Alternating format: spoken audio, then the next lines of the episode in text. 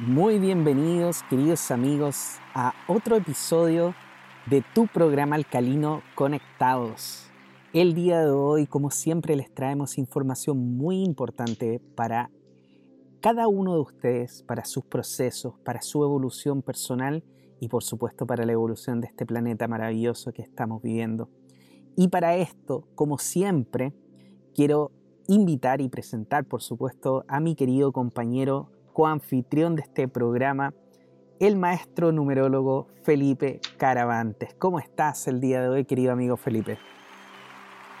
Muy bien, Juan Pablo. Nuevamente contento de estar aquí Conectados para seguir hablando de, de temas, de áreas, no sé, de todo lo que está pasando en el planeta. Ahora que necesitamos tanta información. Información para cambiar para cambiar la conciencia y para cambiar también nuestra mentalidad. Así es. Y conectar también con todo lo que está sucediendo a nuestro alrededor, con la naturaleza, con las personas. Hay tantas cosas que nos gustaría comentarles, queridos amigos, pero vamos a ir por parte. Y el día de hoy, por supuesto, les tenemos un programa maravilloso preparado para ustedes. Y este programa se llama Conecta con tu propósito. Por supuesto, porque hay mucha gente despertando a su propio propósito, hacia las cosas que le gusta hacer. Lo nuevo en este momento se está dando mucho por volver a conectar con la esencia de cada uno de nosotros y lo estamos viendo en el día a día en nuestras familias. Así que el día de hoy queremos brindar también este apoyo, esta ayuda para que tú también puedas conectar con tu propósito. Así que, queridos amigos, antes de comenzar, por supuesto, y como siempre, les quiero comentar que nuestro amigo Felipe Caravantes es orientador y formador en el desarrollo de la persona. Gestiona tu personalidad a través de la sabiduría de los números. Por supuesto, Felipe se encuentra realizando talleres, también lecturas numerológicas y lo puede contactar a Felipe en el correo felipecaravantes6 gmail.com, en el Facebook como Felipe Caravantes Bernal y en Instagram como arroba caravantes.felipe. Felipe, ¿nos cuentas si tienes algún taller nuevo que pueda partir próximamente? Sí, amigo. Bueno, mira, eh, estoy comenzando en abril ya varios talleres que tienen que ver con conoce maneja tu personalidad, que es algo que mm, es tremendamente importante, que hoy día también vamos a conversar sobre ese tema en este programa. Y mira, comienzo en, em, en el centro de, de Carola Paredes, que se llama Escuela Salud Floral, www.carolaparedes.cl. Comenzamos un ciclo de talleres que se llama Conoce y maneja tu personalidad, donde vamos a dar herramientas numéricas para ir trabajando justamente en el gran tema que nosotros tenemos que hacer un cambio y una transformación en nuestro interior. Y eso estamos comenzando el 5 de abril, lunes 5 de abril, y vamos en la noche nosotros. Así que por lo tanto se pueden, se pueden conectar con Escuela Salud Floral de www.carolaparedes.cl y ahí les van a explicar las condiciones y todo eso. Y además que también cuando parto el, diplomado hay una, hay una promoción que se hace, así que eh, la gente está muy contenta de esas promociones. Muy bien. Y siempre ayuda. también, siempre ayuda. Y también estoy comenzando el 8 de abril también en el centro Quero, www.quero.cl. También estoy comenzando para mis alumnos que ya me conocen antiguos, un diplomado en descodificación numérica que viene recauchado, viene, viene como se dice, es una, viene modificado. Así que a los, a los alumnos que quieran participar, y ahí también en el centro quero.cl también vamos a estar ya en, abril dando fechas nuevamente para un ciclo de talleres también como, como lo dije recién con Carola Paredes. Y en Espacio de Luz, con mi amiga Yasna Carrasco. Estamos comenzando nosotros el diplomado el 17 de abril, que esto va un sábado al mes. Por lo tanto, este va de abril hasta febrero, es un sábado al mes y también ahí pueden conversar con www.espaciodeluz.cl con mi amiga Yasna Carrasco, que es contacto arroba espacioluz.cl. Así que ahí estamos, amigos. Estoy, estoy con harta. Y además, bueno, estoy definiendo un nuevo curso que son, va a ser eh, un proceso que se llama Creando tu nueva realidad. Que va a ser un trabajo donde, bueno, solamente las personas que van a poder participar son las personas que tengan indudablemente ante un conocimiento de lo que yo he enseñado del tema de la personalidad a través de, de la sabiduría de los números para que puedan entrar a unos talleres temáticos que voy a ir haciendo y voy a ir trabajando con la gente, que se llama Creando tu nueva realidad. Así que eso ya voy a estar informando en un tiempo más y de ahí también lo estaremos comentando acá en el programa. Para toda la gente que en el fondo quiera tener una mejor autogestión de su personalidad para los nuevos cambios que se vienen, amigos. Muy bien, excelente la información. Muchas gracias Felipe por todos estos talleres que estás haciendo, por supuesto, porque entregan mucha información a las personas y le ayuda en su propio despertar. Así que ya lo sabe, queridos amigos, si usted se quiere comunicar con nuestro amigo Felipe Caravantes, el maestro en numerología, lo puede hacer, por supuesto, en su correo felipeCaravantes6.gmail.com, en Facebook como Felipe Caravantes Bernal y en Instagram como caravantes.felipe. Así que ya lo sabe, queridos amigos, para contactarse con el maestro lo puedes hacer a través de esos medios. Y por supuesto, también, como todos los días, jueves, me presento yo, Juan Pablo Loaiza, terapeuta holístico, especializado en estos momentos y dedicado casi al 100% a las regresiones a vidas pasadas. Esta terapia maravillosa que nos ha enseñado mucho, que me ha enseñado mucho y que también nos ha podido aportar muchos mensajes espirituales desde los maestros. Si tú quieres trabajar algún tema que tengas, algún mejorar en algún aspecto de tu vida o quieres también superar algún trauma o alguna fobia que no tenga explicación, lo puedes hacer por supuesto conmigo a través de las sesiones de regresiones.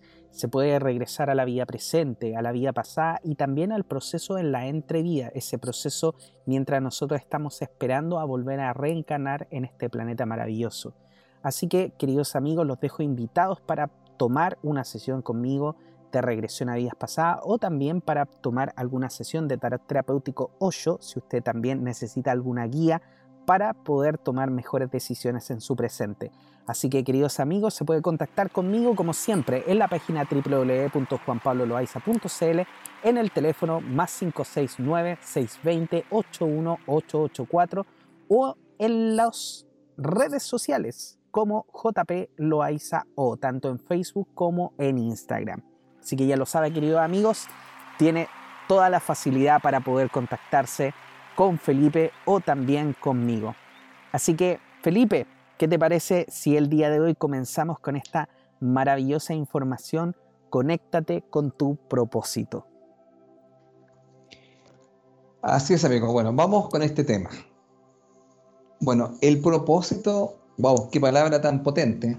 El propósito de la vida, el propósito que tengo. ¿ah? Bueno, mira, Partamos con eh, algo que comentamos hace un tiempo en otros programas, que era, ¿cierto? Eh, ya no me recuerdo el nombre, pero era como algo así, caminando o yendo hacia la quinta dimensión. Sí. Que fue un programa que hicimos la otra vez. Viaje a la quinta dimensión. viaje a la quinta dimensión. Qué buena, gracias por recordarlo, amigo.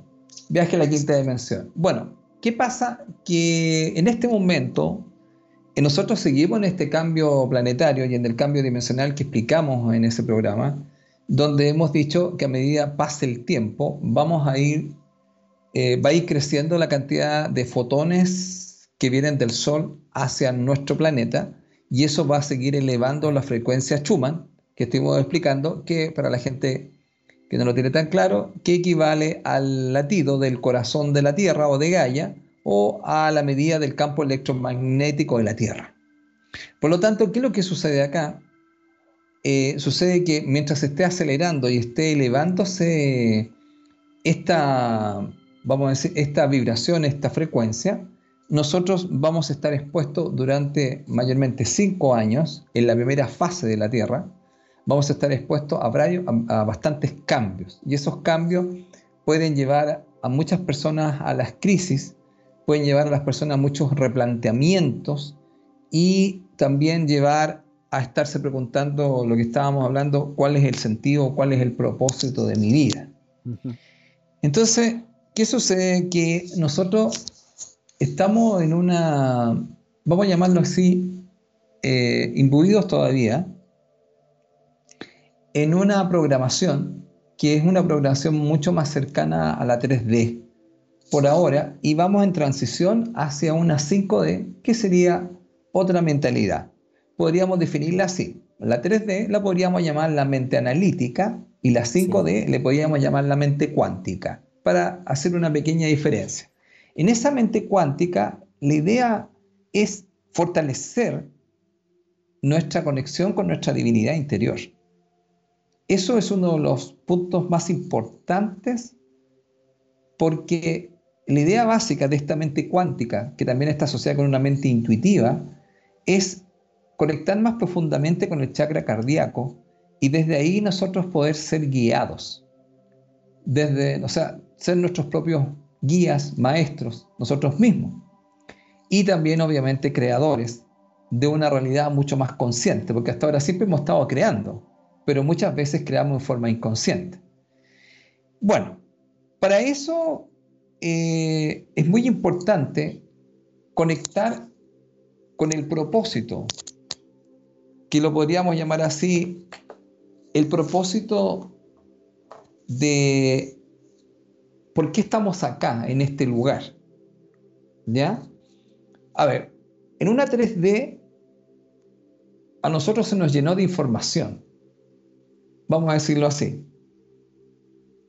Esa información que fue dada especialmente en un tema que se va a venir después en el tiempo, que va a ser el sistema educativo, que ese es otro tema que se va, va a venir fuertemente, además de todos los temas sociales y el tema del trabajo. Ya en este momento, si mal no recuerdo, hay, un, hay una grabación de una profesora, ¿cierto? Que la despidieron de un colegio, ¿ya? Y que ahí comenta algunas situaciones. No sé si lo ha escuchado, Juan Pablo. No, no lo he escuchado. No, me mandaron a mí mis estudiantes, porque yo te contaba, como no tengo televisión y no escucho, me mandaron, me mandaron, un, me mandaron un, audio donde eh, hay una señorita, una profesora, que hace un descargo de todo lo que le está pasando en un colegio particular.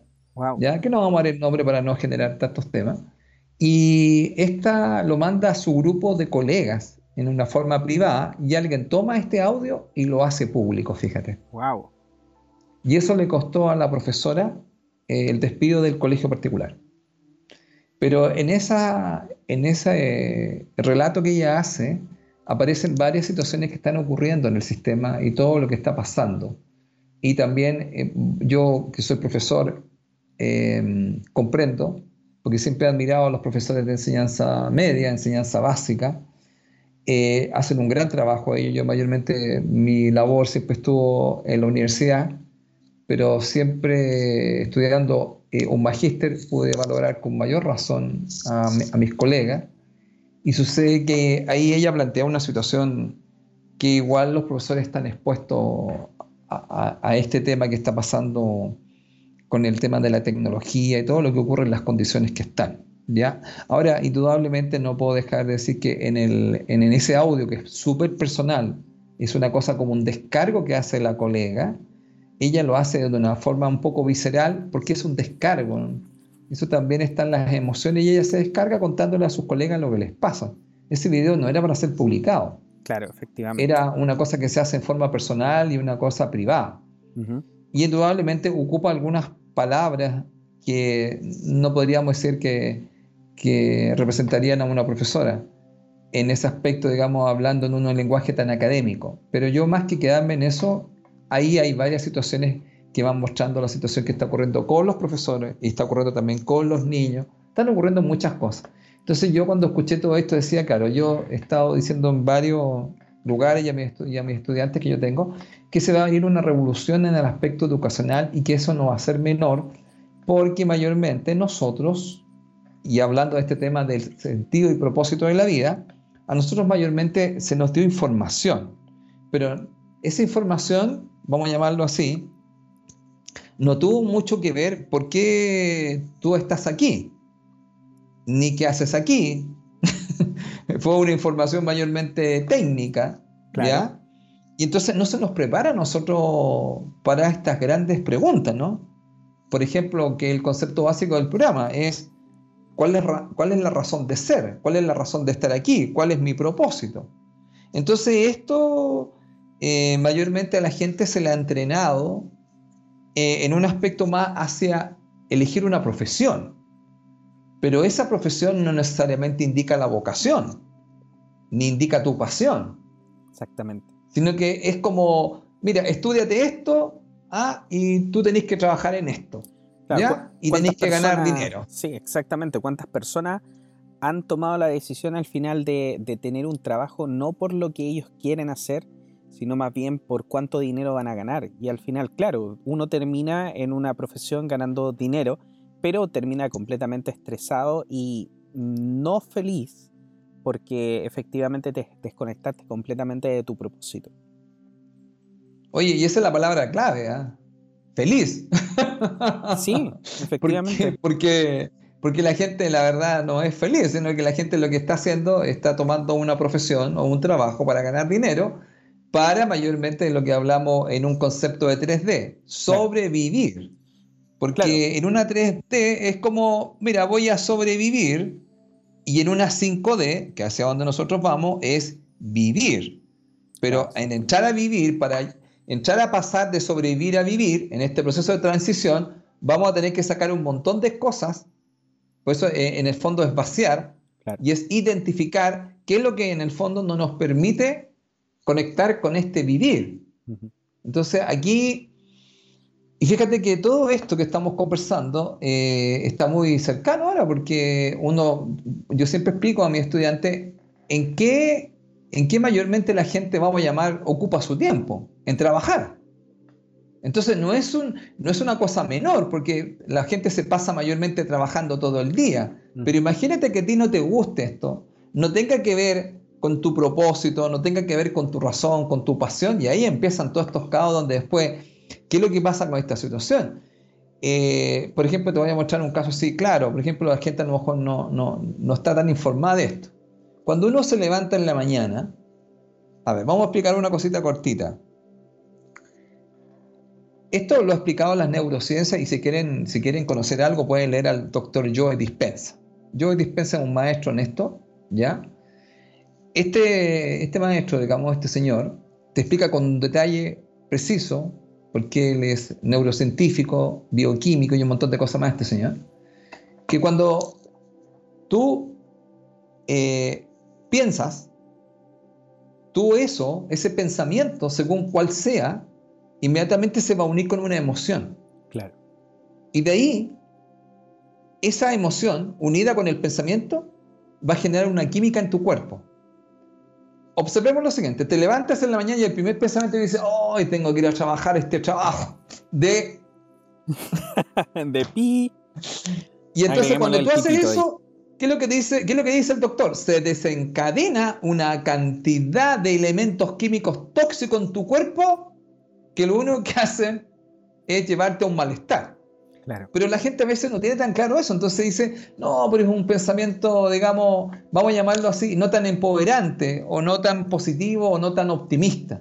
El tema es que después la persona sigue pensando, chuta, ahora voy a encontrar con mi jefe. ¡Ay! Mm. Otro pensamiento más. Se une con una emoción. Por ejemplo, supongamos en la mañana, la emoción es, pongámoslo así, pongámosle así, por llamarlo así, tristeza, pena. Después se va a encontrar con el jefe y le da rabia. Entonces va uniendo emociones que en el fondo lo que hacen es generar una química en tu cuerpo y eso va atacando tu cuerpo. Por eso que se habla de que cuando tú tienes estos pensamientos y eso se unen, inmediatamente un pensamiento genera una emoción, eso genera, genera digamos, un entorno energético que va a generar una química en tu cuerpo que lo envenena. Entonces imagínate tú te levantas en la mañana y tú no es el propósito de tu día ir a trabajar, a hacer ese trabajo. Entonces ya tú te levantas y dices, chuta, tengo que ir a este trabajo de M, ya, listo. Ya te pasó algo en el cuerpo. Después vas y decís, estáis tomando el café y decís, hoy tengo que encontrarme con el jefe, ay, este tal. Y otro pensamiento unido que amo, quizás nos vamos a agarrar, qué me va a decir o no sé. Bueno, estoy pensando en la gente que va o a la gente que está en teletrabajo, que también le puede pasar. Toda esa situación, las personas, por si acaso desde conectados les decimos, los pensamientos siempre van a ir unidos con emociones. Recuerda lo siguiente, siempre, cada pensamiento tiene una emoción. Esto va unido. Y eso en el fondo te genera un entorno químico que si el pensamiento no es muy luminoso, te va a envenenar tu cuerpo. Exactamente. Entonces, desde ahí uno dice, entonces, a ver, Felipe, tú me estás diciendo que en la mañana, cuando yo me levante y no tengo un pensamiento de gratitud tan luminoso, yo ya me estoy intoxicando. Así, es. Entonces, nosotros somos una fábrica y esa fábrica parte desde el pensamiento. Pensamiento se une con emoción. Dime. Y además, amigo. Y además Felipe, que, también eh, lo que tú estás explicando, si bien es cierto, modifica, como, como tú bien dices, eh, la química de nuestro cuerpo, pero también nosotros estamos mandándole la señal al universo que eso es lo que queremos y nos trae más. O sea, estamos utilizando la ley de atracción, la ley de vibración, la ley del pensamiento. Eh, todas esas leyes que nos están diciendo todo lo que tú piensas tú atraes, o como lo dijimos también en la semana pasada, y que como tú miras el mundo, el mundo es. O sea, Así básicamente tú estás atrayendo también que esa situación siga estando en ti y siga siendo cada vez peor, hasta que decidas obviamente cambiarlo. Y sabes tú, Felipe, que también una de las cosas que, que tú mencionabas esto de, este, estos trabajos que, muchas veces nosotros no nos gustan y que queremos nosotros mandar a la punta del cerro, como se dice de repente el trabajo, a los compañeros o al, propio jefe, yo siento mucho que nos pasa porque hemos vivido en una sociedad que, que, se nos ha lavado un poco el cerebro, que la felicidad no está en hacer lo que a ti te gusta hacer, sino más bien la felicidad está en cuanto tú tienes o en cuánto dinero tú posees. Y nuestros padres, que lamentablemente ellos no tienen la culpa, pero obviamente ellos se criaron en un ambiente donde esto estaba muy fuerte, entonces nuestros padres también de cierta manera nos, nos han eh, impulsado a tomar eh, carreras que eh, más que llenarnos espiritualmente hablando o de hacernos sentir bien o conectarnos con nuestro propósito, como es el título del programa del día de hoy, es llenarnos los bolsillos con dinero. Y es ahí es donde yo creo que está un, que hay un gran desequilibrio, porque el dinero, si bien es cierto, es una buena energía, siempre lo hemos dicho aquí en este programa, no odia el dinero, no lo, no lo quiera, no diga que el dinero es sucio, porque lo está, lo está alejando de usted. Quiéralo el dinero, pero tengan también en cuenta que el dinero es una energía y es una energía neutral. Yo lo he dicho varias veces, si usted quiere con el dinero puede ir a salvar vidas de personas, pero también con ese mismo dinero usted puede ir y contratar un sicario y matar gente. El dinero no tiene la culpa, es, somos nosotros cómo utilizamos el dinero, es la energía que le damos también. Por ende, tener dinero está muy bien, el tema está en qué voy a hacer yo para poder obtenerlo. Voy a trabajar en un trabajo que me va a llenar los bolsillos de dinero, pero no voy a ser feliz voy a necesitar ir todos los fines de semana o quizás todos los días a un restaurante, a comprarme cosas, a llenar mi casa de un montón de productos para poder sentirme feliz, porque al final, como estamos tan estresados, decimos, no, sabéis que salgamos, vamos a un restaurante, no, vamos al shopping y comprémonos esto, comprémonos esto otro, y al final nos tratamos de eh, llenar nuestra vida de felicidad, que es una felicidad momentánea solamente, porque dura ese momento donde adquirimos ese producto o donde estamos en ese lugar, pero no es una felicidad completa, no es una, un estado de felicidad, diría yo. El estado de felicidad, yo creo que nosotros podemos decidir estar ahí, pero como dice Felipe, también tenemos que hacer los cambios necesarios de decir, ok, empezar a agradecer. Sobre todo agradecer lo que tenemos. Y bueno, si hay algo que no te gusta, yo creo que lo ideal sería poder cambiarlo. Claro, sí, lo que tú estás diciendo, bueno, todo eso, como tú dices muy bien, viene de esta programación que nosotros tenemos en lo que llamamos acá la, la 3D, o, que, se le consideraba esta matrix, ¿cierto? Esta matrix que nosotros teníamos. Bueno, se explica en el fondo desde varias otras culturas que esto ya se cerró, y estamos en un proceso de transición para pasar a un nuevo programa, que es este programa, es la 5D, pero en este programa de la 5D, justamente lo que estamos hablando, es que para poder ingresar y poder, vamos a decir, eh, descargar el programa, digamos en términos informáticos, Claro. Vamos a tener que tener ciertas condiciones aptas para que se pueda descargar el programa. Tú que sabes bastante de, computación, no, no creo que cualquier programa se pueda descargar en cualquier computadora. Entonces, por lo tanto, debe tener ciertas condiciones. Bueno, en esas condiciones tiene que cumplir ciertos, requerimientos, el computador, el envase en este caso, o cada uno de nosotros. claro. Entonces voy a notar esa palabra, requerimiento. Estos requerimientos o este envase, como dices tú, y uno de ellos, fíjate, va a tener que ver mucho con tener un campo vibratorio mucho más armonioso. Mm. Y aquí entonces viene el gran tema. Porque la pregunta es, la pregunta es, usted con respecto al tema de su propósito en la vida, ¿usted está en armonía o en desarmonía? Si quizás hiciéramos un estudio, nos daríamos cuenta que hay un gran porcentaje que está en desarmonía, ¿ya? Con el propósito, vamos a llamarlo así, o vamos a decirlo de otra forma, la meta, el fin que usted quiere hacer de su vida. Mm.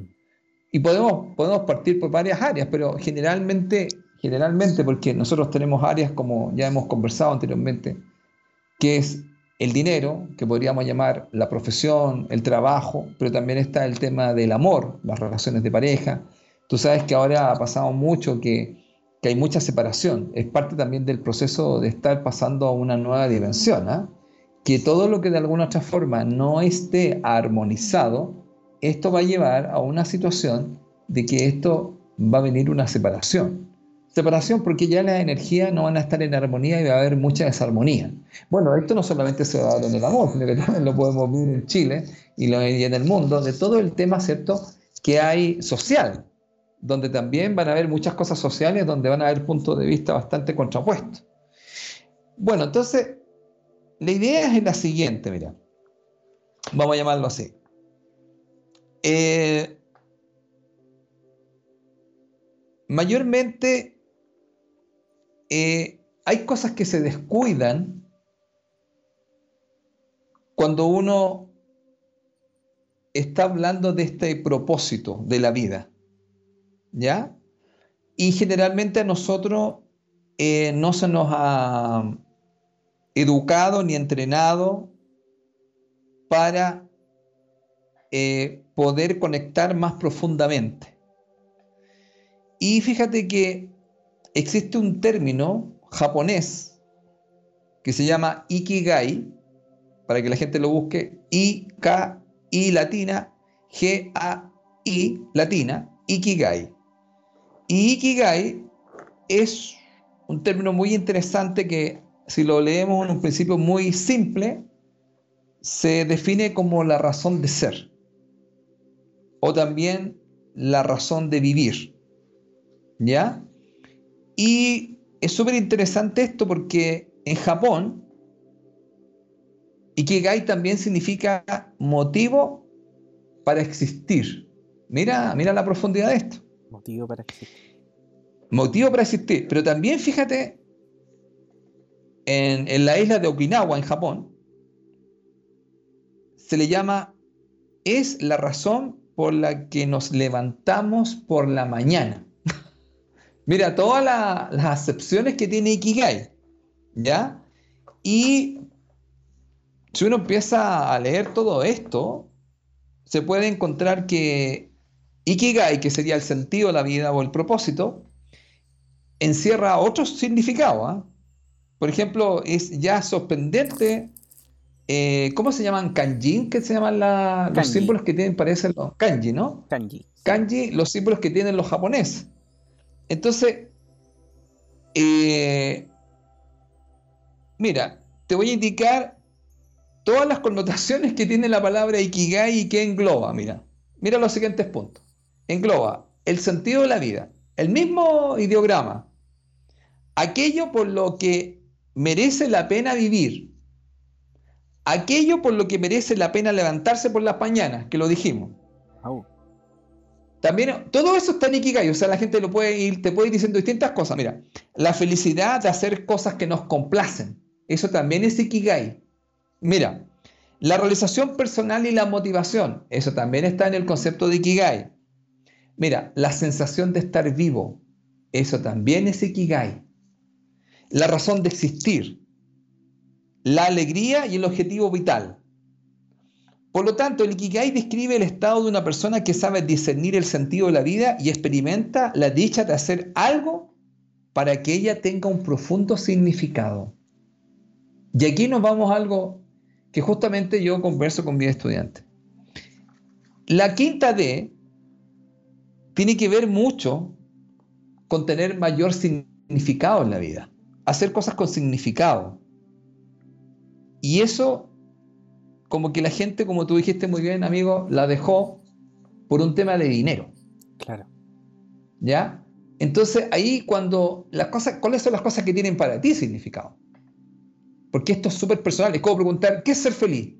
Yo cuando lo hago en mis clases digo, ¿qué es ser feliz? Y la gente me empieza a dar su respuesta. Y entonces me dicen, profe, pero no hay una, no hay una respuesta. No, pues si ser feliz es una definición que hace usted. Para usted hay que ser feliz. ¿Cierto? En un momento dado ser feliz para alguien puede ser comer algo rico porque no ha comido durante días. Claro. O ser feliz para alguien decir, me voy a ir de vacaciones, que me liberé, que estoy encerrado. Entonces, ser feliz en un momento dado puede significar muchas cosas. Ahora, es un concepto bastante abstracto la felicidad y cada uno la define. Ahora, ¿qué es lo que sucede con todo eso? Que nosotros acá, fíjate, eh, sería importante dejar claro que eh, nadie te pregunta para qué estás aquí en la vida. Y entonces, o qué quiere ser usted en la vida, sino que a uno mayormente lo preparan. Se fijaron las palabras, voy a decir nuevamente. ¿Qué quiere ser? No, mayormente nosotros nos preparan para qué es lo que va a hacer.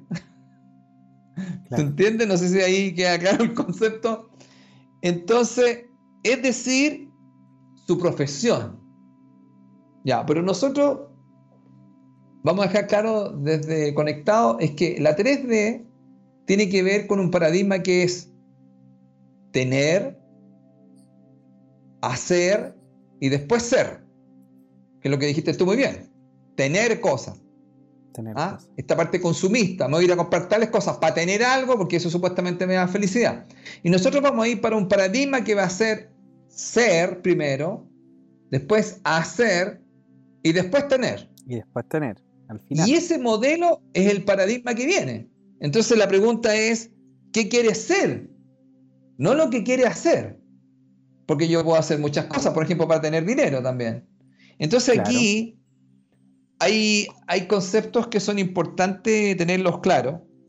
Y aquí una de las cosas, amigo, es, por ejemplo, elementos que deberían tener muy claros las personas. Mira, eh, por ejemplo, una de las primeras cosas, eh, podríamos decirlo así, es cuál es la misión. Segundo, segundo punto, ¿cuál es la vocación? Y en esa vocación deberíamos ver cuál es la pasión. Ya, estos términos a veces se confunden y es bueno dejarlos claros. Entonces, una de las cosas que tú dijiste hace rato, que ser feliz. Este término viene de, de Japón y en Japón, ¿qué se estudió? Se estudió que había un grupo de personas que tenían mucha longevidad. Mm, Y esa longevidad eran que era gente que pasaba más de los 100 años. Pero no pasaban los 100 años así terribles, no, eran otras condiciones. claro. Entonces, ¿qué es lo que descubrieron? Que en esta isla de Okinawa había gente que vivía más de 100 años. Bueno, esa gente tenía enraizado el Ikigai. Mm, Y, y de ahí viene este concepto. Porque empiezan a analizar un montón de jóvenes que dicen, oye, pero ¿por qué esta gente está tan saludable? Oye, ¿por qué esta gente es tan feliz? ¿Qué están haciendo ellos? Entonces, ¿qué es lo que sucede? Que, bueno, esto por si acaso, para no, vamos a llamarlo así, uh, no solamente hablar de Japón, amigo, se llaman las zonas azules. Eso mismo, te iba, sí, eso mismo te iba a comentar, que hay zonas azules en el planeta, lugares donde la gente eh, tiende a vivir mucho más, tener mejores vidas. Claro, y esta, fíjate, dentro de esta, dicen que hay cinco zonas azules, ¿eh? dentro de estas cinco zonas azules está Okinawa, en Japón donde en especial las mujeres son las que tienen una existencia más larga sin enfermedades que mayormente tiene el mundo. Por si acaso, mira, te cuento así cortito. Las cinco regiones identificadas y analizadas como zonas azules son, número uno, Okinawa, Japón, en particular al norte de la isla. Número dos, Italia, mira, Cerdeña, específicamente en la provincia de Nuoro y Ogliastra. Tercera zona azul, California, amigo. Loma Linda, los investigadores estudiaron, bueno, ahí. Mira, península, otra zona azul, península de Nicoya, Costa Rica. Cáchate. Y Grecia, pero la región de Icaria, cerca de la costa turca. ¿Qué es lo que pasa? ¿Por qué pusieron, eh, ¿por qué pusieron a, los, a los japoneses? Porque los japoneses pasan los 100 años. Wow pero una cantidad increíble de personas.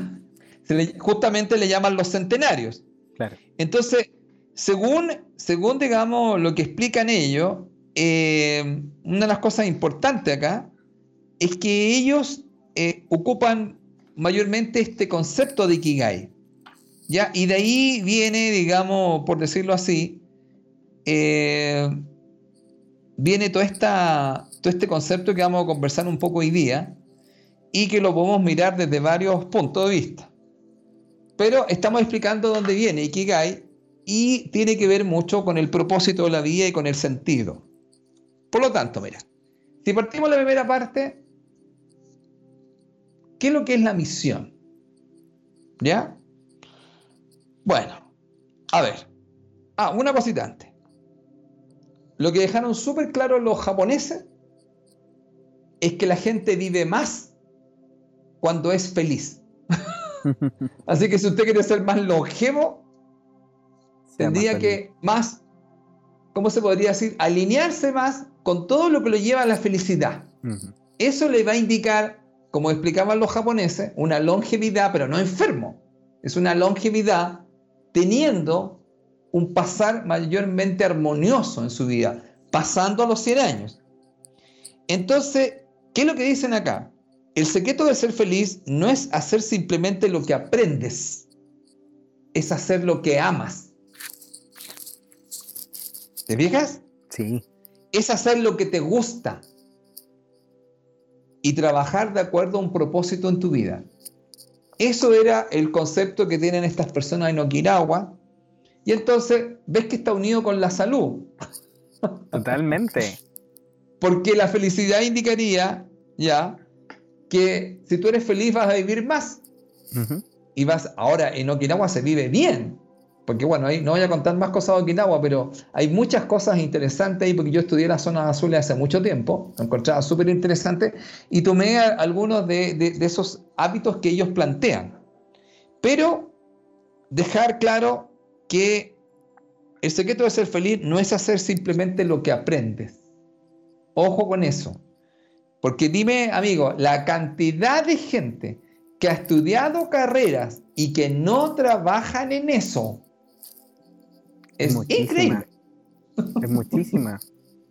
Bueno, de, hecho, de hecho, yo mismo hoy en día eh, también decidí eh, dejar de, de, trabajar en la informática, no porque no me fuera bien, de hecho, todo lo contrario, me iba muy bien, pero no era feliz, no era feliz y esa sensación de, decir, claro, estoy ganando dinero, gano bien, tengo una buena situación, pero al final me lo terminaba gastando en un montón de cosas que eh, terminaban después arrumbadas ahí en la casa, sin ningún propósito, porque al final era la única forma de sentirme bien conmigo mismo cuando, eh, cuando tenía que ir a trabajar, cuando tenía que, que ver a los jefes y, y responder con ellos y ver los problemas. Y además que la vida del informático es literalmente resolver problemas, resolver problemas todo el tiempo. Entonces imagínate, te encuentras con pura gente que está con problemas y que está estresada y que quiere que las cosas se solucionen al tiro, ¿me entiendes? Entonces es bastante estresante la verdad esa vida. Yo, por ejemplo, si hubiese, o sea, yo de hecho cuando joven eh, no quise ir a la, a la, universidad a estudiar informática, aunque tenía mucho conocimiento, eh, no quise seguir ese estudio y yo me decidí por estudiar música, porque eso era lo que yo quería hacer. De hecho, yo estudié por un año, estudié composición en música popular y jazz, y me encantó poder hacerlo, pero también fue muy complejo porque eh, requería mucho dinero y mucho tiempo y la verdad es que ninguna de las dos cosas lo tenía. Así que lo tuve que dejar, pero sí continué después siendo informático, ganando dinero, comprándome muchos instrumentos para poder sentirme feliz en lo que estaba haciendo. Y hoy en día siento que he conseguido mejor mi propósito, como dices tú, conectarme mejor con esto. Y cuando me levanto y tengo que hacer una sesión y tengo que conectarme con las personas y ayudarlos quizá, eso realmente me, me, hace sentir mucho más feliz y creo que es un mucho mejor camino. Y siento que tantas personas estamos en este nuevo despertar de tomar en cuenta lo que quieres hacer. No necesariamente cuánto quieres ganar, sino lo que quieres hacer. Y eso yo creo que es súper importante, Felipe. Sí, mira. Eh, bueno, yo creo que lo que tú planteas le ha pasado a mucha gente de, de este tema de las carreras y el tema también que yo creo que se están cuestionando muchas personas eh, el tema de su profesión. Tanto así, fíjate que se ha estudiado una cosa súper loca que es esta, mira. Que generalmente la gente, no todos, porque hay un porcentaje que no es así, cuando la gente trabaja por su profesión, se ha estudiado que le trae muchas dificultades. Y te voy a explicar por qué. Porque es la profesión. Ya, mira, voy a decir algo eh, que me voy a salir un poco de acá, pero lo vamos a decir igual. Hagámoslo. En la tercera dimensión, que era un programa que estaba instalado en el planeta Tierra, esta 3D, con un programa, algún día también podríamos conversar un poco de ese tema. En este programa habían ciertos intereses de ciertas instituciones o empresas que no estaban interesados en que tú conectaras con tu propósito, con tu Ikigai, sino que estaban interesados en lo que ellos necesitaban para obtener mayores recursos. Y desde ahí se planteaban las profesiones. Y después te programaban para que tú las tomaras, claro. que sería la mano de obra.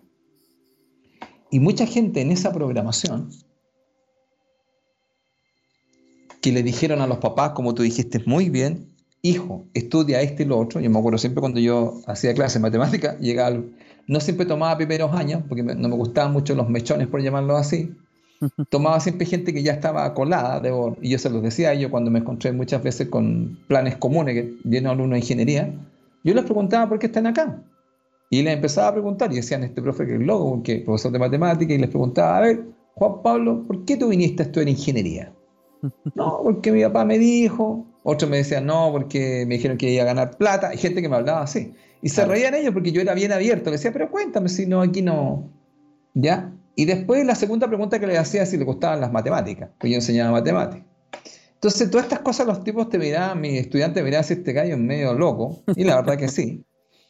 Y sucede que a mí siempre me, me gustó hacer clase, pero siempre me gustó el tema de poder compartir con mis estudiantes y conversar con ellos, porque yo encuentro que eh, eh, cuando tú estás eh, con alguien mucho más de una concepción mucho más amorosa, y mucho más cercana, mucho más no dejando que su, claro, pero no dejando que el estudiante haga su trabajo, porque yo no era de generalmente los profesores que, que le hacía su trabajo, sino que los ayudaba y les sacaba dudas, pero ellos tenían que hacer su trabajo. Eh, la gente se, volvía, se ponía mucho más cercana y todo era mucho más cercano. Entonces era, era mucho más amable dentro de la universidad de lo que se puede, porque son planes bastante rígidos, estructurados, y se pasa un contenido preciso y se toman pruebas lleno de gente así. Bueno, ¿Qué sucede con esto? Que, que mucha gente en el fondo llegaba ahí porque le habían dicho, entonces estudiaban una profesión. ¿Ya? Y bueno, yo tuve un caso increíble de un muchacho que estuvo en una profesión, sacó su ingeniería y después se dedica a lo que a él le gustaba, las comunicaciones. y se fue a estudiar esta carrera, ¿cómo se llama?, de locutor. Eso fue lo que estudió después que estudió cinco años, más un año, seis, siete años, salió, dejó su título, se lo entregó a su papá y se fue a estudiar lo que él quería. Imagínate tú. Wow. Imagínate lo que hizo ese muchacho. Todavía me acuerdo de él porque sé que está metido en ese tema de las comunicaciones. ¿Qué es lo que a él le generaba pasión? Claro. Entonces, mira, volviendo al tema en sí, una de las grandes preguntas es misión. Y aquí, esto es un poco para que nuestros amigos de Conectado le den vuelta a este asunto. Mira, para uno entrar a encontrar el propósito de la vida, que es el concepto del Ikigai, la primera pregunta es, para encontrar la misión, ¿qué necesita la gente? ¿Qué es lo que el mundo necesita?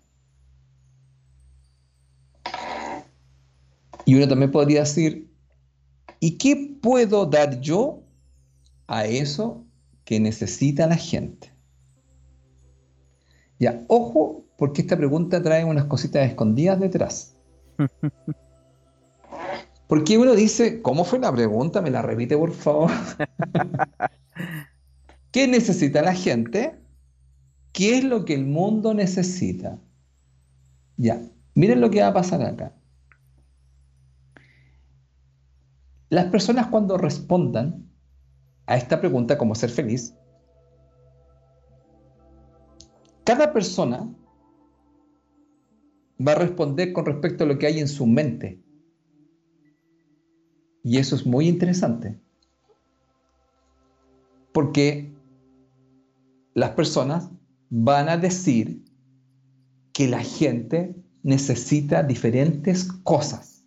Claro. ¿Ya? Seamos, hagámoslo más práctico con ejemplo. Típico yo cuando hacer clase de matemática, ya, ejemplo. ya, ¿cómo se hace? Tenemos un problema tanto. Por ejemplo, mira, hay alguien que podría decir así, mira, Felipe, la gente necesita amor. Claro. Ya, bien. Ya, me dice, yo, yo, yo. La gente necesita tener una estabilidad económica. Ah, ya, ya. Mira, Felipe, la gente necesita ser feliz. Oh, sí, claro. Después, mira, Felipe, Felipe, mira, espérate, esta otra, mira. La gente necesita relajarse. Oh, claro. Felipe, la gente necesita disfrutar, pasarlo bien.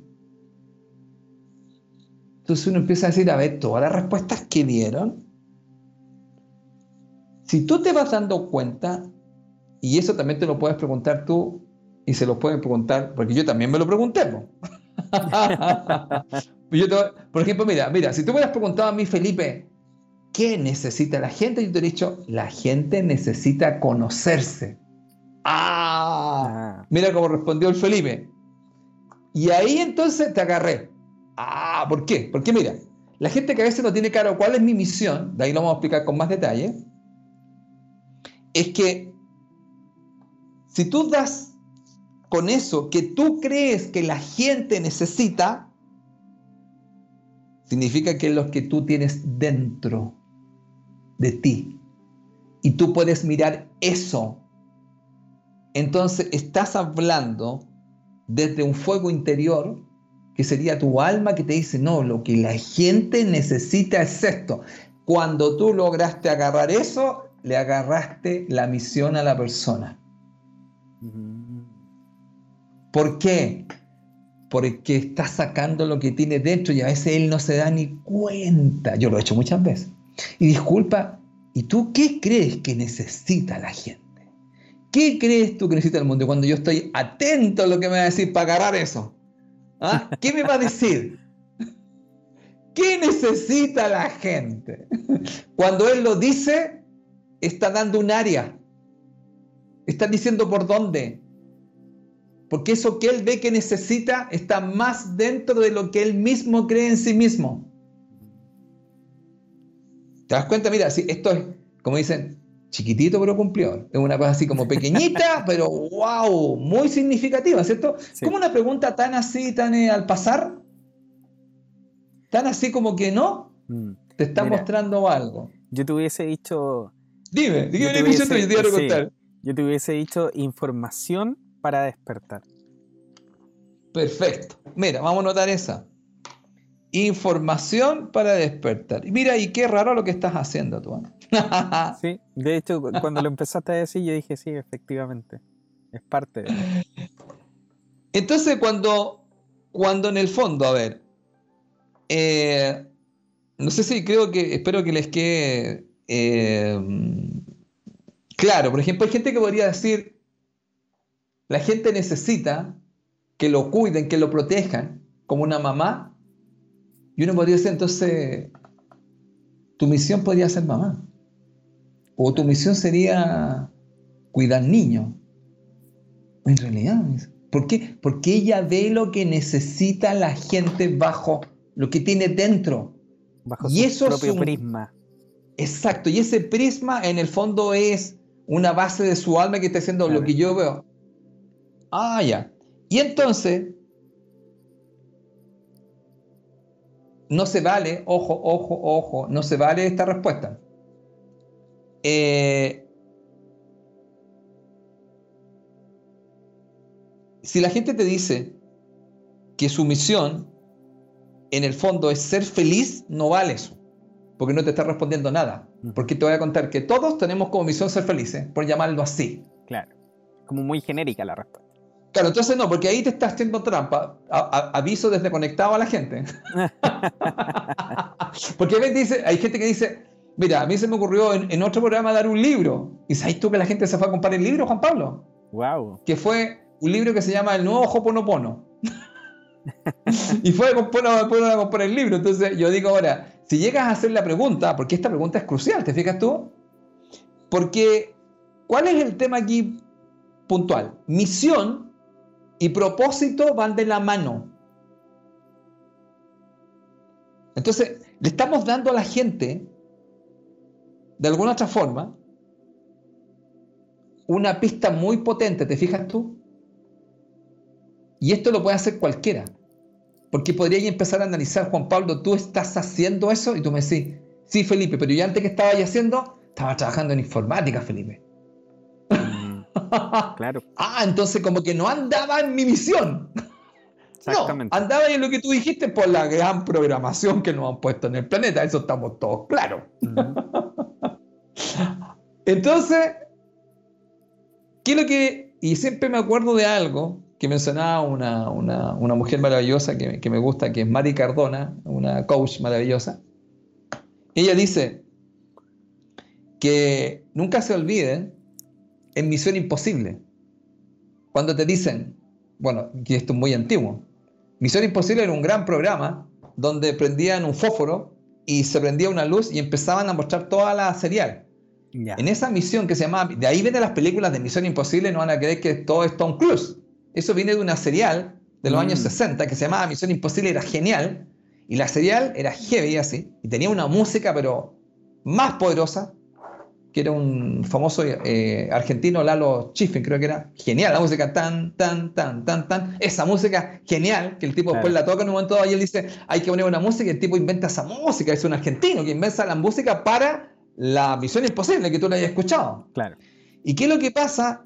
Que en Misión Imposible le dicen, tu misión Jim, que era el rubio, si decides aceptarla, es el propósito que voy a tener para hacer algo.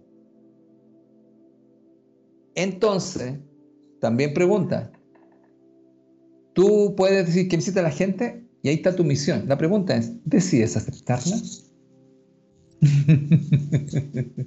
Porque le dicen, tu misión, Jim, si decides aceptarla, ¿y sabes por qué? Porque en esa serie, típica que era Estados Unidos, ahí lo que le decían, Jim, si alguno de tus colaboradores llegan a ser tomados, pillados, no sé, nosotros no tenemos nada que ver ni nos hacemos responsables de ti. Así que como que te la tenés que arrancar solito. nosotros no te conocemos. Claro. bueno, creo que es un buen punto, Juan Pablo, ¿cierto? Sí. Porque le podrías preguntar a tus hijos después. ¿Qué crees, hijo? Después, ¿qué crees tú que necesita la gente o que necesita el mundo? Y su cabecita así. Mm, yo, papá, he visto tal cosa. Yo creo que la gente necesita. ¡Ah! bueno, está claro hasta ahí, ¿cierto? Es potente. ¿ah? totalmente. Potente, mucho. Es potente, sí. Es una pregunta muy, muy simple, pero muy poderosa. Tanto que si tú le preguntas a tu señora, dirías lo mismo. Oye, amor de mi vida. ¿Qué crees tú que necesita la gente? bueno, la Pamela que ahí, no sé si nos escuchará a veces porque nunca sabe. a lo mejor lo escucha. Sí, sí nos escucha. Bueno, pero había otra parte. La vocación. La vocación. Ya. Eh, bajo este concepto, ¿ya? ¿Qué es lo que es la vocación? Estamos definiendo los conceptos, ¿viste? Misión, ¿qué necesita la gente? ¿O qué necesita el mundo? ¿Y cómo yo podría aportar ahí? Entonces, lo voy a cruzar con la vocación. ¿Qué es lo que es la vocación? Es lo que te apasiona. Ojo. ¿Viste la diferencia? Lo que te apasiona. Lo voy a decir de otra forma. Porque la otra era lo que tú crees que necesita la gente. Claro. Lo que apasiona es así, mira. Es lo que estamos haciendo nosotros. Aquí en Conectado lo decimos a viva voz con Juan Pablo y quien les habla. Hacemos esto aunque no me paguen. Es lo que tú haces. Tú una vez me dijiste, no sé si lo puedo contar. Claro. Me dijiste, bueno, soy Felipe, que me gusta tanto esto que estoy pensando hasta hacer otro programa.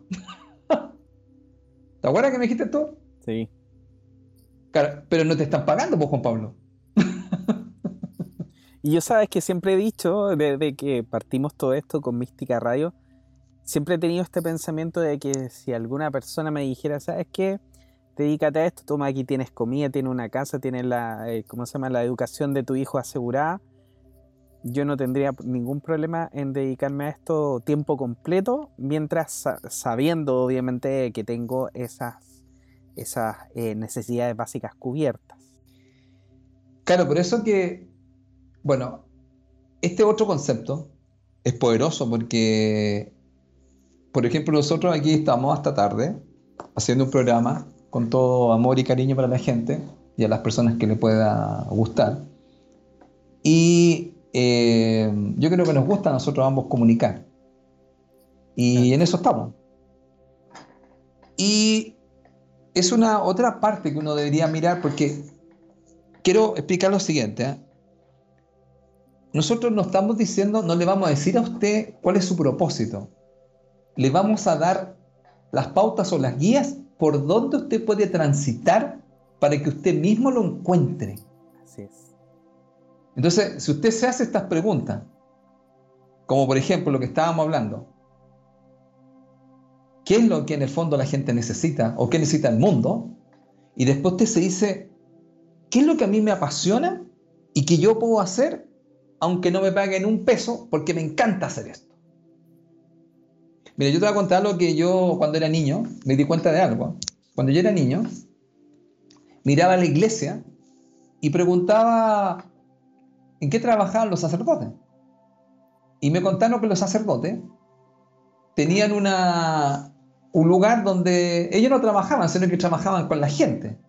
Pero ellos tenían casa, tenían comida, podían estudiar. Y yo lo encontré fascinante. Dije, oh, qué buena. Entonces, en el fondo, yo me podría dedicar a trabajar con la gente, salir a ver a la gente qué es lo que le pasa y yo tengo comida, así decía yo, tengo comida, tengo una casa, y si quiero estudiar, porque había estudiado que, los, que también eh, la, digamos, la iglesia tenía una tremenda universidad y tú podías ir a mejores universidades del mundo. Algunos hablaban varios idiomas y a mí que me ha gustado siempre el conocimiento. Entonces decía, oye, yo podría ser sacerdote, pero ¿en qué aspecto?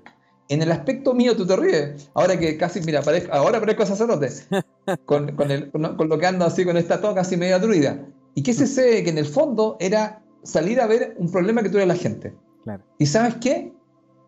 Yo me acuerdo, eso no ha cambiado en mí. Por ejemplo, porque si uno lo mira, el tema del sustento, si uno tuviera todo eso, que uno pudiera estudiar, una casa para vivir, después si te, pasa algo, la salud te ayuda, te cuida, tú dirías, ya, ¿sabes que voy a salir a ver qué problema tiene la gente y cómo de alguna otra forma podría ayudarlo? En el caso mío ya tú lo tienes claro, me dedicaría en el fondo, ponete tú, a la educación o me dedicaría a ver qué problemas tienen y cómo los puedo orientar y los puedo guiar a través de lo que yo conozco.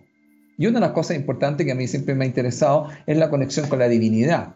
Pero obviamente tú sabes que no desde el punto de vista que tiene la iglesia tradicional, pero en el fondo una conexión con esta divinidad interior. Entonces, yo también lo pienso así, fíjate, y eso fíjate que no ha cambiado en el aspecto de servir. Ahora lo hago desde otro punto de vista.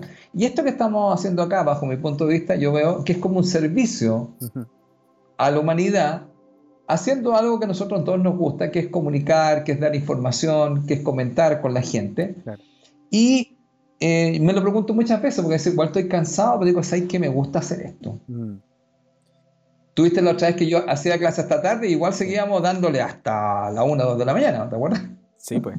Sabes tú, Felipe, que yo me, yo me reía también porque de cierta manera me siento muy, eh, muy representado también con lo que tú dices, porque yo también en un punto de mi vida también pensé en, en, en meterme a esto a los sacerdotes, a los eh, ser como... Mm, siempre me llamaron mucho la atención los franciscanos. y, en ah, un momento, y en un momento de mi vida eh, pensé mucho en eso. Estuve, estuve en una gran encrucijada, creo yo, en ese momento porque eh, sentía mucho el llamado de poder ayudar a las personas, de conectarme en ese sentido. Y también eso, eso de, poder hacer cosas y no necesariamente estar trabajando para poder hacer esto que me gusta, que es comunicar, que es conectarme, que es ayudar. Y, pero sabes tú que me, pasó algo, bueno, tú, tú, ya me conoces como soy yo en, estas conexiones que de repente tengo. Y me acuerdo perfectamente un día donde yo estaba en una plaza, en una plaza cerca de mi casa, eh, y estaba hablando hacia arriba, hacia la divinidad, y pidiéndole que me mostrara el camino, porque yo decía, ¿qué hago? ¿Me meto a esto? ¿No me meto? ¿Qué es lo que, qué es lo que puedo hacer? Y sabes tú que siento dentro de mí la respuesta y me dicen, me dicen, no, no entre a esto, quédate afuera. Me dijo, desde afuera vas a ayudar más que desde adentro. Y yo siento que ha tenido toda la razón, porque en ese momento yo no veía la iglesia y la religión como la veo hoy en día, que de cierta manera en ese momento todavía la veía mucho eh, desde, este prisma más de, eh, de algo bueno que, que, nos estaban enseñando, que nos ayudaban, pero hoy en día he abierto, creo, la mente a, a, ver que efectivamente más que, más que ser bueno, no es bueno ni malo, no digamos que es malo, yo no digo que es malo. Hay muchas personas que están en la iglesia y que, y que de cierta manera se benefician de eso pero sí siento de que es muy limitante y es ahí donde yo hago el cambio, a quitarme esa limitanza y empezar a conectarme yo mismo con la divinidad. Así que eh, me pareció eh, muy entretenido que tú hablaras de eso porque de verdad lo sentí muy, muy cercano. Claro, yo nunca te había contado eso, pero sí. Y te voy a contar algo, mira. Lo voy a contar para nuestros amigos conectados para que sepan algo de nosotros a nivel personal. Juan Pablo nació un día 20 y yo nací un día 11. Los dos tenemos de número base el 2. Las personas que tienen como faceta de la personalidad o componente de la personalidad número 2, una de sus funciones o una de sus capacidades y cualidades son juntamente asesorar, orientar y guiar a otros. Pero tenemos mucho el tema de la sensibilidad por el dolor humano y de alguna otra forma queremos, de alguna otra manera, poder disminuir ese sufrimiento o ese dolor. Entonces ambos, los que tienen dos, son asesores y la gente que nos escuche, si llegan a tener un don así, yo también me gusta. Muchas veces a nosotros nos van a buscar para, van a, vamos a llamarlo así, se van a apoyar en nosotros, nos van a pedir consejo o a veces, muchas veces, van a llorar en nuestros hombros o, o nos van a pedir, digamos, que los escuchemos. ¿Ya? Eso es una parte que nosotros tenemos con Juan Pablo y que compartimos como faceta de la personalidad. Así que Juan Pablo, en ese aspecto estamos unidos, ves, por el número dos que nos hace asesorar, guiar, orientar a las personas y también de alguna otra manera eh, el dos tiene que ver mucho desde la parte espiritual, ya eh, conseguir a nuestro maestro interior. Y eso es una de las cosas más importantes que tiene el número dos desde el enfoque de la India, que se llama el enfoque tántrico. El número dos nos habla de obedecer a nuestra voz interior. Y él siempre nos, este número nos comentaría y nos diría que nosotros nunca olvidemos que nunca estamos solos. Nosotros siempre estamos conectados. ¿Te acuerdas que una vez, y mira, conectados nuevamente, ¿te acuerdas que una vez hablamos sobre este tema de que en conversaciones con Dios que hicimos una pregunta, le preguntan al lindo al Walsh cómo lo hace para hablar con Dios. Y él dice, no es a quien le habla, sino que quién está escuchando. Ese es el gran tema. ¿Quién está escuchando? Entonces, en este momento, en Conectados, nosotros estamos hablando, porque la divinidad utiliza distintas herramientas, elementos, ¿cierto? Y yo creo que de alguna otra forma, con mi amigo Juan Pablo desde Conectado, somos utilizados para poder llevar, dar información, llevar más conciencia a la gente. Y los dos compartimos el número dos. Y especialmente, fíjate, Juan Pablo, en el día de nacimiento, claro. que desde la India se conoce como el alma. Nosotros tendríamos alma dos. Los, ¿ya? los dos somos alma dos. Y eso nos hace unirnos para ayudar a la gente a conectarse, a, vamos a decir, a ir más dentro para escuchar esa voz interior. Que eso es un gran tema que estamos nosotros haciendo, porque nosotros vamos a la quinta dimensión, y la quinta dimensión tiene que ver mucho más con escuchar esa voz interior. ¿Para qué? Para alinearnos con esa voz interior. Y ese es el trabajo que tiene que hacer la personalidad, alinearse con su voz interior. Así que Así que, amigo, bueno, y conectados tiene dos, conectados. También, ¿viste? También. Estamos en el propósito. Oye, amigo, falta la última parte, mira, porque hemos visto la misión, sí. que ya sabemos qué es lo que necesita la gente o qué necesita el mundo. Segundo, la vocación, lo que me apasiona hacer aunque no me paguen. Bueno, ya habría una tercera parte. Y uno dice, ¿y cuál es la tercera parte? La tercera parte se llamaría ¿qué sé hacer? ¿Qué sé Y uno dice, ¿qué sé hacer? Y eso se podría, se podría asociar con la profesión. Tengo una profesión. Porque la idea básica es capacitarse. Ahora, ojo con esto. Usted se puede capacitar en una institución, ¿cierto? Pero también, como me está contando aquí mi querido amigo, también uno mismo, ¿ya? Puede capacitarse o se llama autoformación. Claro. Mucha gente antigua, me acuerdo yo de un famoso periodista, J, JM, él era autodidacta. No sé si tú te, eh, ¿te acuerdas de JM? Julio Martínez. Julio Martínez, sí. Famosísimo, y él era autodidacta. Este señor fue una persona que en el fondo había logrado tener gran conocimiento debido a todo el trabajo que había hecho. Y él se había formado a sí mismo con lo que yo recuerdo de este, de este gran periodista, que al final fue muchas veces premiado. Entonces, ¿cuál es el tema en el fondo? ¿Ya? Que la idea básica es que vayamos uniendo estas tres partes. Misión, como se lo explicamos, vocación, y aparecería qué sé hacer, que sería la profesión. Ahora, ¿cuál sería la idea? Cruzar las tres. Mm. Cruzar las tres. Recuérdense, nosotros le estamos mostrando cuál es el camino, por dónde habría que ir. Entonces el Ikigai nos estaría diciendo, ah, hay ciertos componentes que son qué es lo que necesita la gente, qué necesita el mundo, qué es lo que me apasiona y qué sé hacer. Entonces, desde aquí,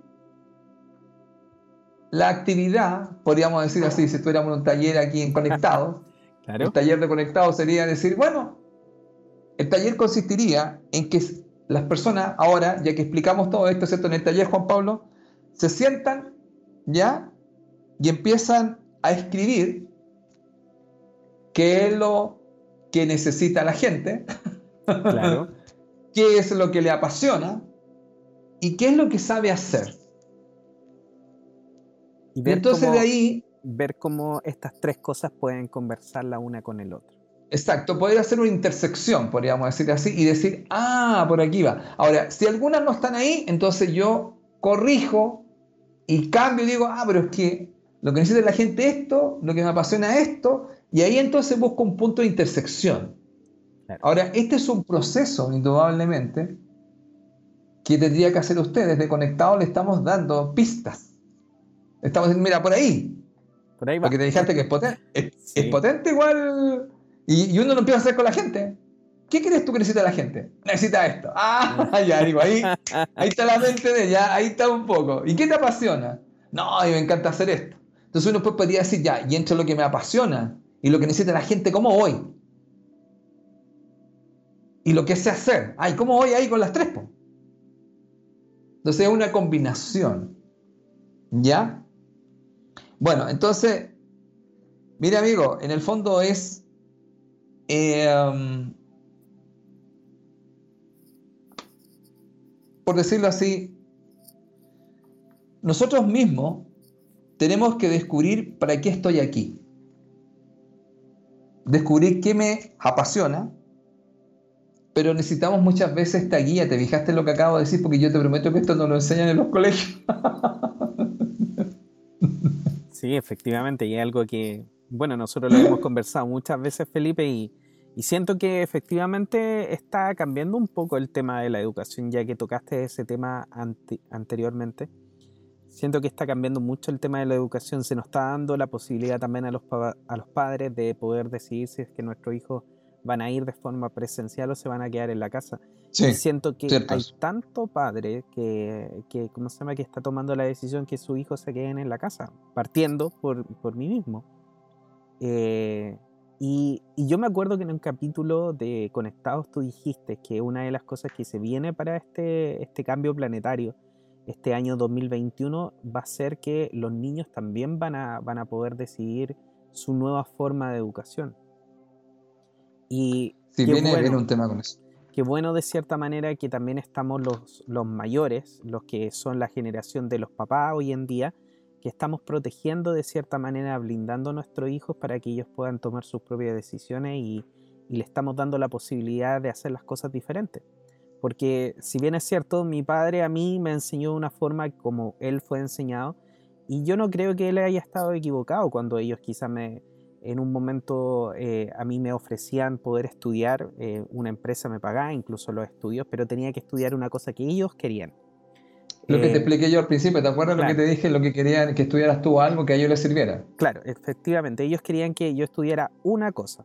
Y yo eso tenía que ver con informática, pero era algo que a mí no me gustaba. Y yo dije que no. Y mis papás se enteraron de esto y tuve una pelea más o menos fuerte bastante fuerte. De hecho, yo creo que, que, fue una de las cosas que dejó muy marcado un, un, episodio en mi vida con una cicatriz bastante grande, el cual obviamente después yo he ido eh, trabajando y todo. Pero nuevamente, no creo que ellos hayan estado equivocados, que mis papás hayan estado equivocados. No creo que los papás de ustedes, queridos amigos que lo están escuchando, hayan estado equivocados. Simplemente es su forma de ver la vida, desde su prisma, como ellos fueron educados, como ellos fueron criados. Pero nosotros, esta nueva generación que está mirando esto que también nos pasó a nosotros, que nos llevaron a tomar decisiones, a tomar un trabajo quizás solamente por el tema del dinero, más que por la felicidad o por lo que íbamos a hacer o por si estábamos conectados con nuestro propósito, estamos de cierta manera guiando a nuestros propios hijos a que lo hagan mejor. Y de cierta forma eh, yo siempre he tenido esta sensación luego de esto que me pasó, porque mis papás fueron mis maestros en ese sentido, ellos me enseñaron cuál era la importancia de verdad de estar conectado con lo que yo quería hacer, porque yo me quedé en lo que yo quería hacer y ellos no, ellos fueron para el otro lado. Y yo, gracias a ese proceso, hoy en día yo pienso que mis hijos, yo quiero que mis hijos puedan tomar la decisión en base a lo que ellos quieren hacer, lo que ellos aman hacer, lo que les apasiona hacer y siento que ese es, es, un propósito mucho mejor, que las nuevas generaciones van a venir con esto ya mucho más incorporado y espero que nosotros, eh, porque yo ya hice un cambio así, siento que estoy mucho más conectado con esto porque me encanta lo que hacemos con Felipe, me encanta levantarme y tener una sesión y poder ayudar a las personas, me encanta poder entregar esta información y siento que estoy mucho más conectado hoy en día con mi Ikigai que lo que estaba hace, no sé, quizás cuatro o cinco años atrás. Y mirando la diferencia, en realidad es una diferencia del estrés, del mirar la vida, de poder conectarme con la naturaleza, del tener tiempo para poder estar con mi hijo. Hay un montón de cosas que han cambiado. Y no necesariamente estamos diciendo que ustedes se vuelvan terapeutas como lo hicimos nosotros y que, y que de cierta manera ayuden a la gente, no, pero cada uno de nosotros tiene su propio propósito y la idea es que usted lo pueda encontrar. Yo sé que si usted se pregunta en estos momentos qué a usted le encanta hacer, como lo dijo Felipe, yo sé que usted lo tiene súper claro. Y si no lo tiene tan claro, recuerde qué eran las cosas que usted más quería hacer cuando niño, porque muchas veces eso tiene mucho que ver con lo que su alma también quería hacer, con lo que con su propósito, que quizá en ese momento usted estaba mucho más conectado con ese propósito que lo que podría estar ahora ya más de adulto. Bueno, amigo, como tú dices, bueno, eh, sí, esto es un gran tema porque, bueno, nuestros papás pertenecían a todo este tema de esta programación que estaba en el planeta que mayormente la gente tenía este concepto de que hay que trabajar para ganar dinero solamente. Dice solamente digo porque si tú haces lo que te gusta, tú también puedes ganar dinero y tener la abundancia y la riqueza en tu vida, pero desde ya partiendo que te levanta eres feliz. No que se comprende la idea, porque mucha gente trabaja y después, ¿te, acuerdas tú? Trabaja y después llega a la casa para hacer algo que le gusta y eso lo hace ser feliz. Claro. Que era como en los ratos libres, ¿cachai? Pero todo el resto del día estaba haciendo todo lo que era para ganar dinero. Claro. no para ser feliz. Entonces, ahora también hay, que. Mira, voy a aprovechar de terminar con esto diciendo que. Eh, sí, va a haber una revolución educacional muy fuerte durante estos tiempos eh, van a partir ahora, pero tenemos para buenos años más de esta revolución, por lo menos unos 20 años más, donde los muchachos van a cuestionar mucho el sistema, el sistema educativo. Eh, y van a cuestionar especialmente este tema de, de el tema solamente tener una profesión. Porque si tú te das cuenta era como la profesión para generar dinero. Era como mayormente lo que se enfocaba y tanto se le llamaba profesión. ¿Ya? Eh, así que amigo, bueno, mira, yo veo que ya estamos terminando el programa, creo que hemos dicho cosas eh, bien potentes que la gente puede, le hemos dado tres herramientas, por llamarlas desde el concepto del Ikigai, como tú dijiste muy bien, ¿qué es lo que es Ikigai? Es tu sentido de la vida, es tu razón de ser, es lo que te mueve, lo que te apasiona, todos los conceptos que dimos. Entonces la idea sería es saber si usted está conectado con su Ikigai y si de alguna otra forma tome esta herramienta que le hemos dado desde acá y empiece a hacerte estas preguntas. Porque estas son como preguntas existenciales profundas. ¿Ya? Entonces, y también puede jugar también si quiere, se reúne con la familia y le empieza a preguntar a la gente, oye, busquemos nuestro Ikigai. Escuché un programa conectado y dijeron, busca tu Ikigai. Ya, pregunta, a ver, y, podemos, porque realmente se puede armar, como ahora la gente está más unida, decir, oye, a ver, ¿qué crees tú que necesita la gente? ¿Qué crees tú que necesita el mundo? Y cada uno dice, yo creo tal cosa, lo anota y van conversando eso porque podría haber algo ahí que varios podrían estar también unidos por este Ikigai. Y así como Juan Pablo lo estamos haciendo nosotros, que estamos trabajando juntos, digamos, por algo que nos gusta hacer, que diríamos estamos en la vocación porque nos apasiona. Claro. Y también creemos que necesita la gente. Ahora, sí voy a manifestarse algo también, que para que esto esté completo, está también el tema, por decirlo así, ¿ya? Em, que al hacer esta intersección, eh, buscar también las cosas por las que te le van a pagar o le van a dar una remuneración.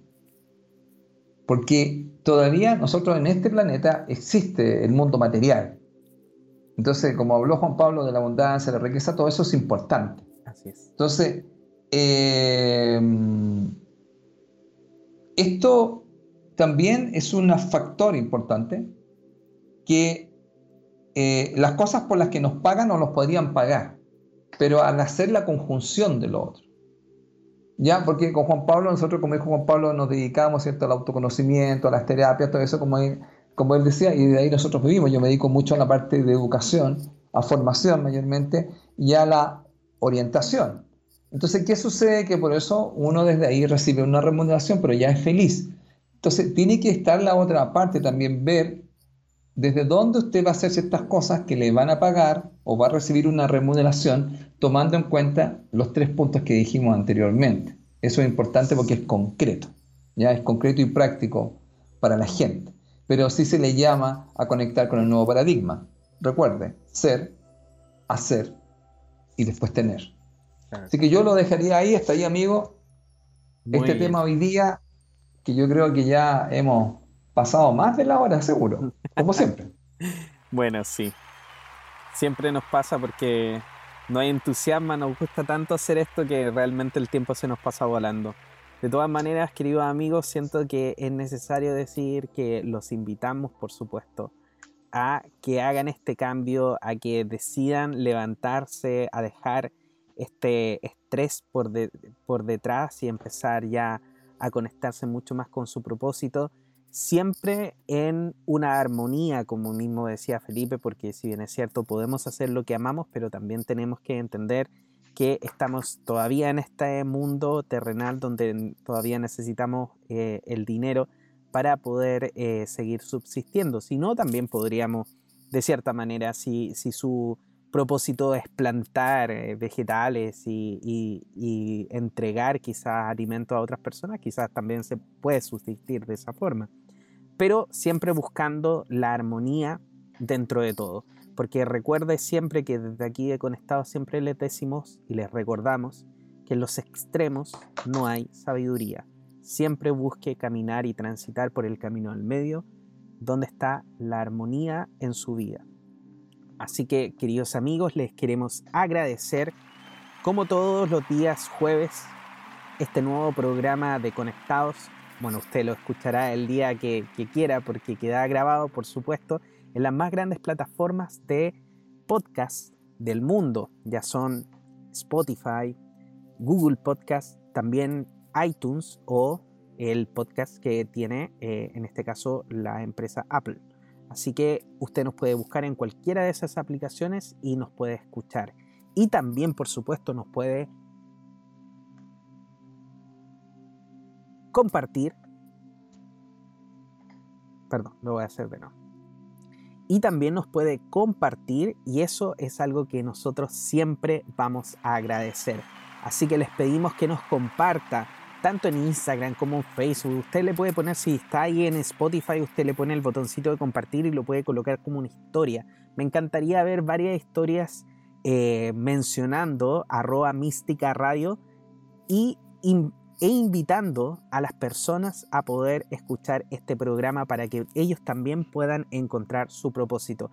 Recuerde que nos encantan sus mensajes, así que si quiere nos puede mandar mensajes tanto al Instagram de Mística Radio como al Instagram mío, JP Loaiza O, y también al Instagram de Felipe Caravantes, caravantes.felipe. Así que ya lo sabe, queridos amigos, como siempre, en otro programa de Conectados junto al maestro Felipe Caravante, orientador y formador en el desarrollo de la persona, gestiona tu personalidad a través de la sabiduría de los números. Lo puede contactar en el correo felipecaravantes6.gmail.com, en su Facebook como Felipe Caravantes Bernal y en su Instagram como caravantes.felipe.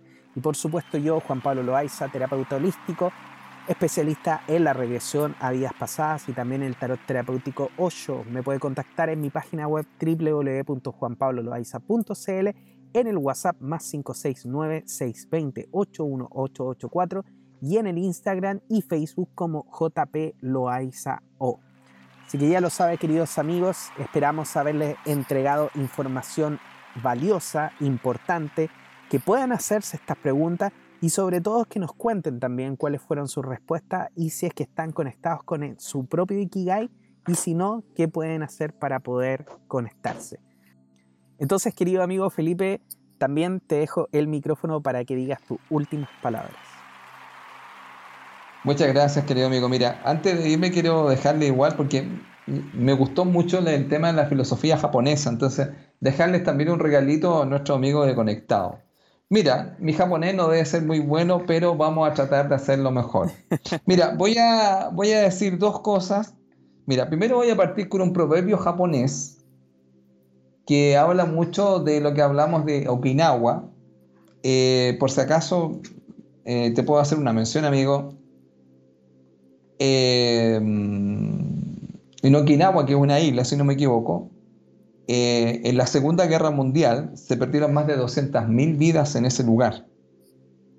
Y, fíjate que se cuenta que en lugar de guardar rencores a los invasores, los, eh, las personas de Okinawa tienen una expresión en japonés que es la siguiente, mira, dice así, Ichariba Chode.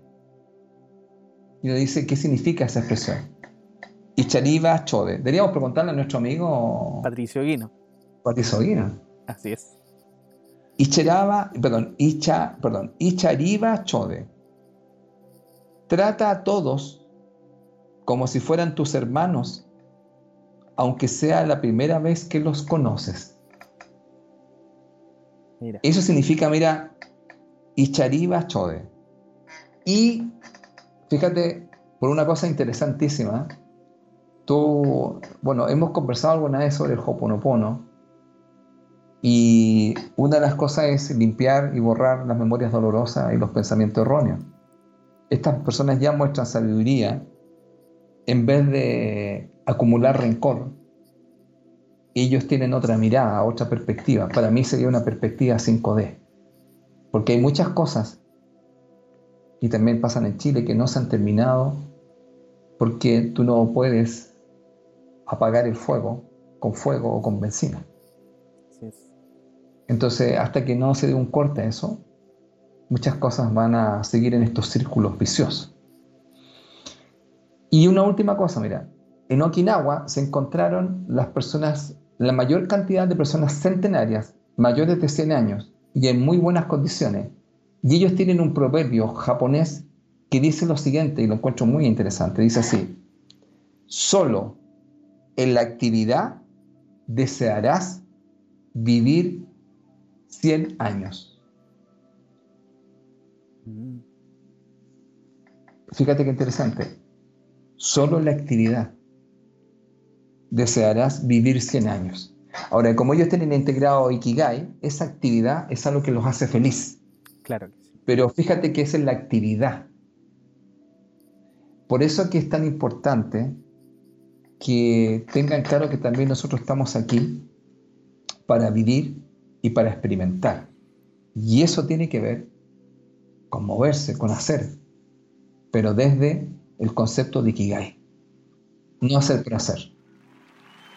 Bueno, amigo, con estas dos frases, eh, por decirlo así, que viene directamente de Japón, yo doy por cerrada mi participación en este programa. Así que muchas gracias. Muchas gracias a ti, querido Felipe, por entregarnos toda esta información y estos proverbios que son tan importantes y creo que eh, llegan muy profundo. Así que muchísimas gracias y gracias también por tomarte el tiempo en tu día para poder entregar toda esta información a nuestros amigos y como siempre los invitamos para que nos juntemos nuevamente en otro capítulo de Conectados el próximo día jueves. Que esté muy bien Muchas gracias a todos. Muchas gracias, Felipe. Que estén muy bien y nos vemos pronto. Muchas gracias a todos. Gracias, amigo. Que te vaya muy bien. Igualmente.